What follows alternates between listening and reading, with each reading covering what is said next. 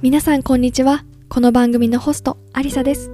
この番組は自分らしく生きたいと思う女性を応援するためにマインドセットや自己理解を通して日々の生活を少しずつ変えていく。そして理想の自分に近づいていくためのヒントを私の経験と一緒にお送りしていきます。なりたい自分をイメージして今一緒に踏み出しましょう。それでは始まります。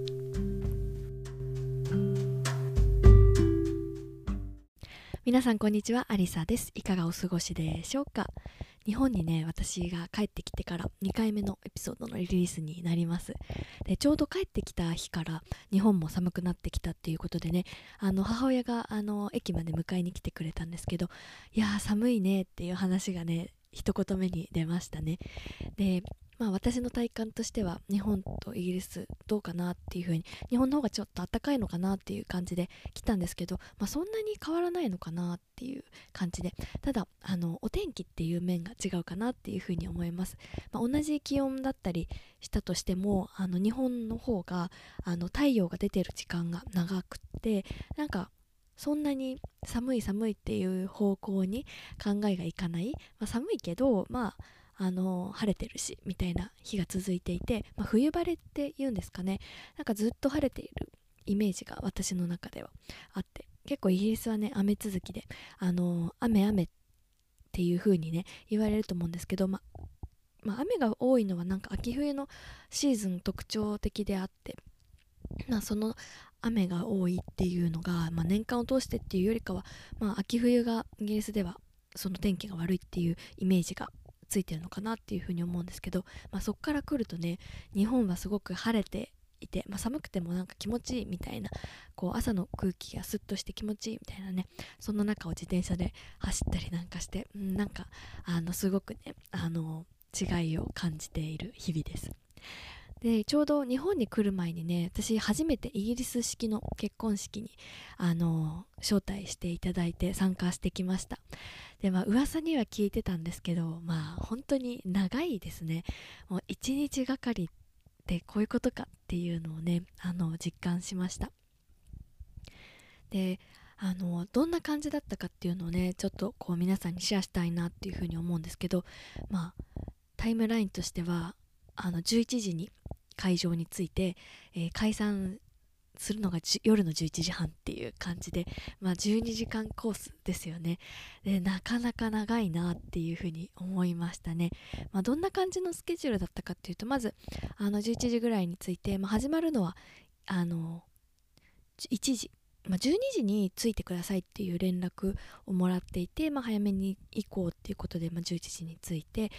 で12時ぐらいにこうあのみんなわらわらと集まってきてあ久しぶりみたいな、まあ、私はねあの私の知り合いというかパートナーの知り合いの結婚式に参加させてもらったので私はあの知り合いはパートナーだけだったんですけど、まあ、以前ねあの新郎新婦の方とのお誕生日会に行ったことがあって、まあ、そこで会った人とは少しお会いあの再び再会っていう感じでまあでもねそんなねあのすごい昔から知ってるっていうわけではないのであのちょっと緊張しながら行ったんですけどまあそんな感じであのまあ式のセレモニーの前にみんなこう久しぶりみたいな会話をしながら、まあ、バーで飲み物を頼んであのおしゃべりしてっていう感じですね。で実際の、あのセレモニーっていうんですかね式の間っていうのは、まあ、新郎新婦があの新郎さんはもう会場にスタンバってで新婦の方が入場されてであのあの誓いを交わしてっていう感じであの、まあ、式自体は10分15分ぐらいで終わってでその後披露宴っていう感じだったんですけどまたそのセレモニーの後披露宴も、ま、の間も、まあ、1時間ぐらいですかねなんかみんなおしゃべりする時間というか会場が準備するまであのー、スタンバイしていてでそれが終わったら披露宴が始まったっていう感じで、まあ、披露宴もなんか日本との違いをあの教えてとかってみんなにあの声かけられたりしたんですけど日本ってご祝儀持っていきますよね。ででもやっぱりごあのイギリスはご祝儀っていうのはなくってあのバーで自分でお酒を頼む時にそれは自分で払うっていう感じであのお食事とかはあの提供してもらいましたね。で何が違ったかっていうとなんかあの高砂っていうんですかね。あの新郎新婦の方が前に座ってあの日本だと新郎新婦の方だけがあの前に座ってあとの家族とかはあの後ろの方に座ると思うんですけどあのイギリスの式の場合は新郎新婦とあとご両親だったりあの祖母の方だったりっていうのが一緒に座っていてあの前にこうずらーっと座っていてそこからスピーチしたりとかねそんな感じでした。でコースまあ3品ぐらいですかね。なんか日本もっとなんかたくさんあの料理出していただいてすごくものすごくお腹いっぱいになって帰ってくるんですけどイギリスの今回ね私が出席させてもらったのは3品。前菜とあとパンとあとメインとデザートっていう感じで、ね、結構あのサクサクサクっていう感じであのちょうどいい料理ですごく美味しい料理を出していただいて幸せな式でした。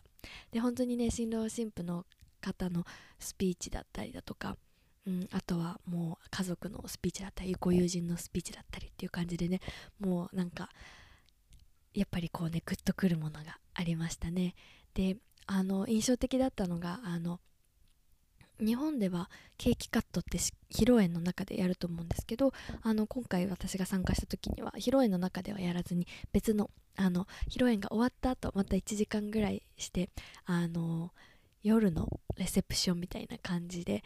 あのまた夜の部が始まってその後1時間後ぐらいにケーキカットっていう感じでね別のタイミングでありました。であの今回ねあのその花嫁さんのあのご友人の方がねケーキを作られていてあのウェディングケーキをあの準備されていました。同じテーブルに座っていたのでわすごいねっていう話をしてあの聞いたらたくさん練習していっぱいあの無駄になった分もあったけど無事届けられたっていう風にね話していてああすごいなっていう風に思いましたね。で司会もやれやってたのがあのご友人の方だったんですかね。ご友人の方が司会されたりとかなんかすごくこうみんなのご友人の方の何て言うんですかねあのタレントがこうギュッと合わさって作られたすごく素敵な式だったなっていうふうに思います。で、まあ、ケーキカットが終わって夜のレセプションが始まった。あとはですねもうあの新郎新婦がファーストダンスっていう形で2人がまず最初に始め踊り始めてで後ろはバックではねあのバンドが演奏生演奏してそれをあの皮切りにあのみんなが踊り出すっていう感じで、まあ、7時ぐらいからそのファーストダンスが始まってでその後は夜11時半ぐらいまでひたすらみんな音楽とお酒であの楽しみ続けるっていう感じでねもう最後まであのー新郎新婦のご両親も参加されてたしものすごいみんな踊ってるし飲んでるしめちゃめちゃ体力あるなーなんていう風にね旗から見て思っていました、まあ、全体としてね、まあ、私初めてこうイギリスであの行われる結婚式に参加させてもらってあのものすごくね素敵な体験をさせてもらいました。あのすごくねアットホームな雰囲気だったしこう何て言うんですかねみんなこうフレンドリーですごくねあの幸せな気持ちにさせてもらって、うん、なんかこんな経験もできてすごく幸せだななんていうふうに思って、まあ、それをねその翌日に日本に帰ってきたっていう感じですね。そうです。でちょっとこうあの長くなったんですけど皆さんとあのこのイギリスで行われた結婚式がどんなものかなっていうのをねシェアしたいなと思ってお話しさせてもらいました。で今日の本題はですねまあ何を話そうかなっていうふうに思った時に出てきたのが豊かさって何なんだろうなっていうことをね最近考えています。であの豊かさとは何なのかっていうのをあの前回のねエピソードで前の前のエピソードかな？に来ていただいたあかねさんとお話しした時にあのあかねさんのあのこう提供しているというかあのお話ししてる活動の中にあの豊かさアバンダンスライフっていうのがテーマにあってで私もそれからね豊かさって何なんだろうなって自分の中であのみあのまだこうまとまりきってないんですけど何なのかなっていうのを考えていてで、まあ、そのタイミングでちょうど日本に帰ってきたのもあってあのすごくねこうイギリスでの生活と日本での生活どっちもなんか素敵だなっていうふうに思うところがあってなんかそこををどうやってこう自分の中でブレンドしていくのがいいのかななんていうふうに思っています。で例えばねこう日本に帰ってきてあのいろんなねこう事務手続きをしたりだとかっていうことがすごく今多いんですね私。からあの病院に行ったりとかあとは何だろう書類をあの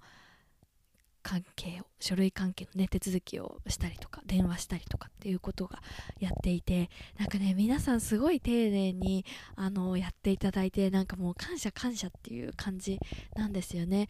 例えば病院に行った時にちょっと今あの今日スタッフが不足していてもしかしたらお待ちいただくことがあるかもしれないんですけど申し訳ありませんみたいな風に言われていやもうそんなん全然ですよと思ってあのやっていただけるだけありがたいですっていう感じのね思いであのいました。っていうのもイギリスで同じような状況になったら多分ねキャンセルになってやってくれないと思うんですよね。自分がたとえあのその日予約していたとしても例えば10時に予約して行ったとしても今日はちょっともう無理ですみたいなことも言われる可能性だってあるわけで、まあ、それをね考えたら不足の中でもやってくれるっていうのこうありがたいなっていうふうに思ってね本当にこうあの事務手続きとかやってくださる方とか病院の方とかねあの本当にねありがたいなっていう感謝の気持ちがたくさん溢れてきましたね。であとはあの病院あと歯医者にね予約していたんですけどあの歯医者のスタッフの方から電話かかってきて「すいません」ってこう病院のね先生がちょっと体調崩してしまって今週いっぱいちょっとあのどうしようもならないんです。ごめんなさい。予約キャンセルさせてくださいっていう風に言われていやでも私も一時帰国中にねどうしても行きたいなっていう風に思ってたのでちょっとなんとかあの代わりに入れられる日ないですかね？っていう風に言ってまあでももともとね入っていた予約の方を全員ずらしてでそのずらした後の方にも予約がもう入ってるわけででもう何回もねやり取りしたんですけどなんとかあの新しく予約を入れてもらうことができてあのそのね何て言うんですか柔軟こうに対応していただけるたこととかねものすごくねありがたいなっていう風に思いました。これがね同じ状況でイギリスだったらって思うとね私もなんか血の気が引けるぐらいの思いなんですけどもうねキャンセルってなったらもうできない無理っていう風にね結構言われちゃうことが多いかなっていう風に思っていてまあもうしょうがないじゃんみたいな。まあ、それはねそれでいいんですけど、まあ、利用者側からするとね、まあ、ちょっと不便だなっていうふうに思うんですけどなんとかしてこう一生懸命あの対応してくださるあのスタッフの方をねあのまあ、日本だからっていうわけじゃなくて、まあ、その人が対応してくれたっていうこう、ね、イギリスでもそういう風にやってくれる人は多いまあ、いるとは思うんですけど、まあ、そのねあの割合的にはやっぱ日本の方が多いのかなって思うとねなんかものすごくねありがたいななんていうふうに思いました。でそしてこう帰ってきてあの友人だったりだとかあとはこうオンラインで知り合った方とね実際に会うことがねあのできてあのものすごくねエネルギーをもらってるんですよね、まあ、友人とかだったらこうあの最後に会ったの1年。半前だったとかあとはオンラインで会ったあの知り合った方なんていうのはもう初めましてっていうねあの初対面なんだけれども、ま前からつながっていて話はしていてっていう感じでね、ま、実際にこう会って話してこう自分のやりたいことだったり今後のについて一緒に話したりするとねあなんかもうすごくねこうあのこうやる気をもらうというかエネルギーをもらってものすごくね、うん、たくさんのこう愛とエネルギーをもらったななんていうふに思います、まあ、それがねなんか私豊かさにつながるのかなっていうふうに思ったり。でも一方でねこうちょっとこう寂しいなっていうふうに思ったのがこう別れ際にね、まあ、次いつ会えるんだろうなっていうのがねあの次いつ会えるかわからないけどお互いあの自分の道進んでいきましょうねっていう話をした時になんかこう次いつ会えるかこう簡単に決まってないってこうなんかそこにねなんかちょっと寂しさを感じたりだとかなんかそこってやっぱりこう遠くに住む日本を離れてやっぱ住む人だったら感じることなのかななんていうふうに思ってね、まあ、日本国内でもいつ会えるか分かんなかったりしますよね。なんかそこがあのちょっとあそうだよねってなんかこう明日がなんだろうか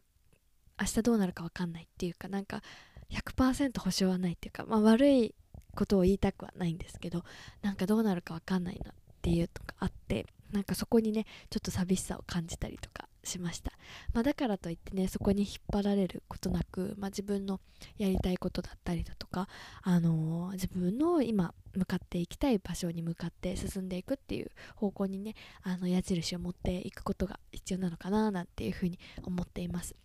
でまあそして感じることとしてねやっぱり家族との時間友人との時間がこうして持てるってすごく幸せなことだなっていうふうに思います。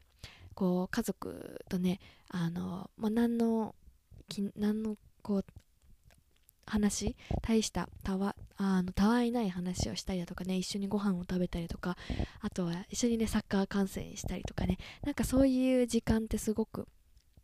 なんか当たり前に思えるかもしれないんですけどそれってすごく幸せなことだなっていうのをね今回の帰国ですごく感じています。